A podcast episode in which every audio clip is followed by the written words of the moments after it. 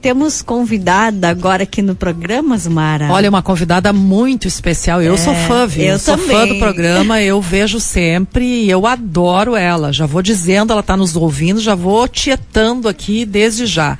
Ela é arquiteta, escritora, palestrante e feminista negra.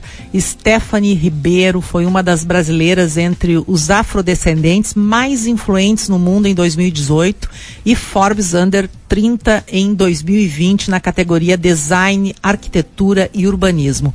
Ela acredita na arte, design e cultura como papel fundamental do ativismo e na responsabilidade social do arquiteto para uma sociedade mais justa e igualitária. Uma conversa que vem em muito boa hora, pois este domingo é o Dia da Consciência Negra.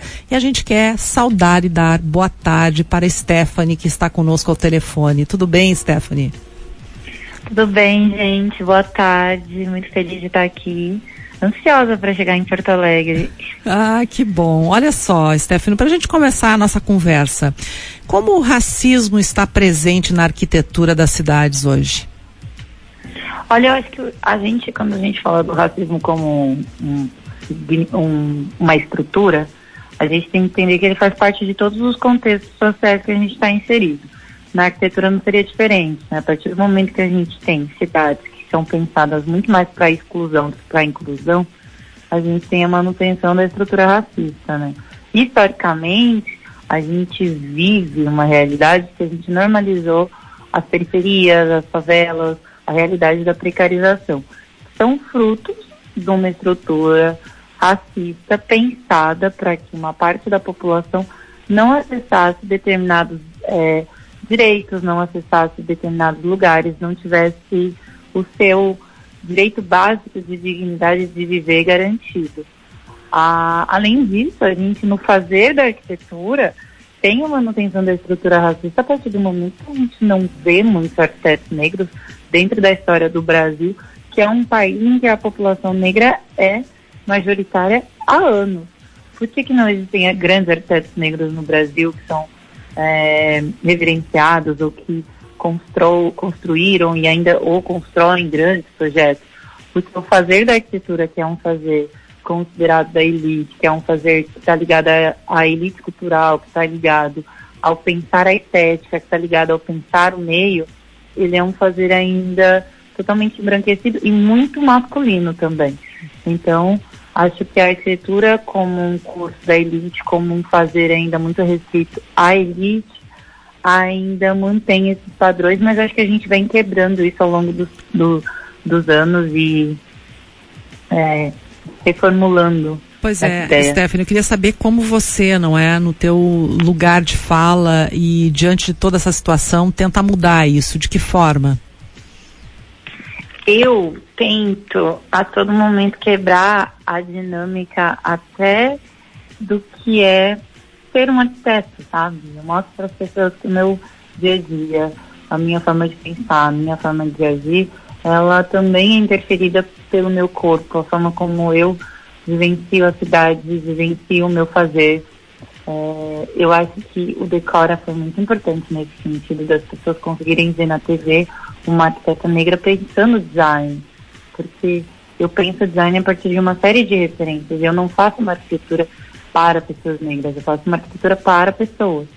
E, e aí esse é o meu lugar enquanto criativa, pessoa criativa, pessoa que está a todo momento desenvolvendo o seu fazer. Eu acho que existe muita responsabilidade, inclusive nisso, de estar na TV como mulher negra, arquiteta, e, e ao mesmo tempo a responsabilidade e a representatividade que já dão frutos muito positivos, assim, eu acho que é muito significativo quando eu vejo, independente das pessoas, um carinho muito grande.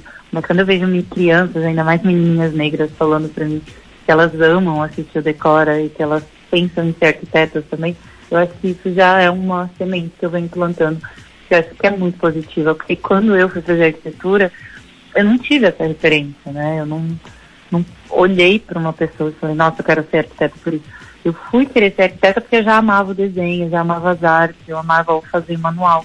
E eu não imaginava que a arquitetura era um curso tão concorrido, que era um curso elitizado, que era um curso complicado.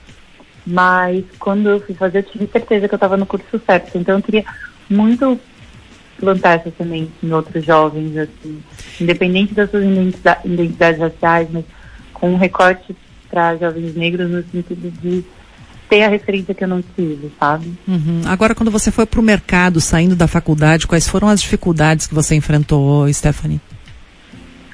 Muitas. Eu acho que as principais dificuldades elas começam dentro da universidade, né? O acesso a, ao estágio, por exemplo.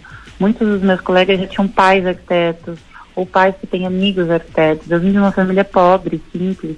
A gente não tinha acesso a arquitetos dentro do nosso meio familiar para eu pedir, por exemplo, um favor nesse sentido. Até o acesso a cursos de que, cursos que vão querendo não capacitando você, é, cursos de estética, cursos de softwares, tudo é muito caro. O fazer da arquitetura é muito caro. Então a dificuldade é que já começa na faculdade e o mercado de trabalho reflete isso. As vagas cada vez mais, elas, tornam, elas pedem exigências e nas vagas de arquitetura que são absurdas, como por exemplo viagens para a Europa. como, como, se fosse super normal você ter acesso a viagens da Europa para você fazer um estágio, para você entrar como uma vaga de arquiteto júnior num, num, num escritório. É, não é só o inglês, às vezes tem escritório que pede francês. É, não é só o software básico, tem escritório que pede que você tenha carro. Não é, sabe, são inúmeras complicações que colocam uma barreira de classe e naturalmente uma barreira racial. Eu encontrei muitas dificuldades, mas quando eu alinhei a minha estética, entendi o meu trabalho, eu acho que eu consegui fluir bem, assim, e consegui ter uma identidade minha, assim, do meu do meu desenvolvimento. Agora, quando a gente fala de preconceito em relação ao racismo e preconceito de gênero, não é a mulher por ser mulher, ela já enfrenta um preconceito enorme na sociedade. E mulher e negra é o dobro. Uh, qual é a tua visão ou análise sobre isso, Stephanie? Eu acho que a gente hoje tem muito que falar sobre essas noções de interseccionalidade.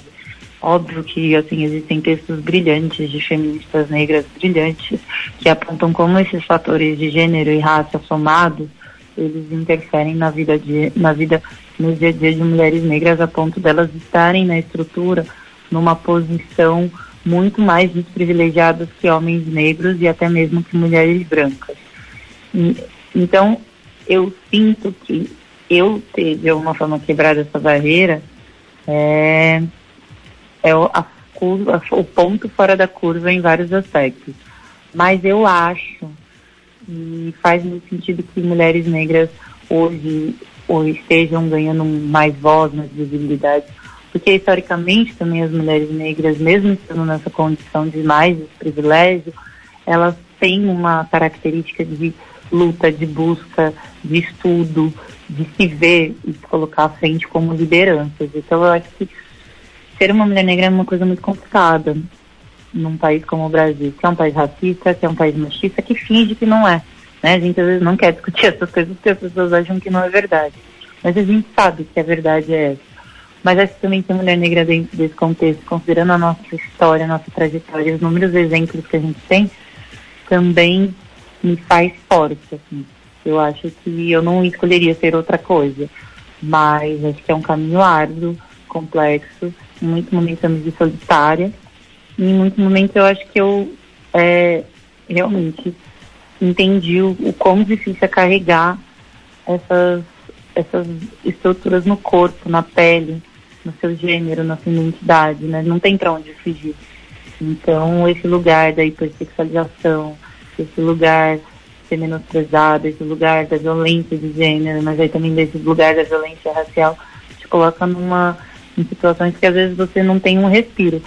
Mas eu acho que foi importante, inclusive, o meu fazer como arquiteto, o meu fazer mais artístico, até para me dar esse, esse respiro, esse, essa busca por outras linguagens e essa busca por comunicar o que eu acho, o que eu penso partir da minha estética.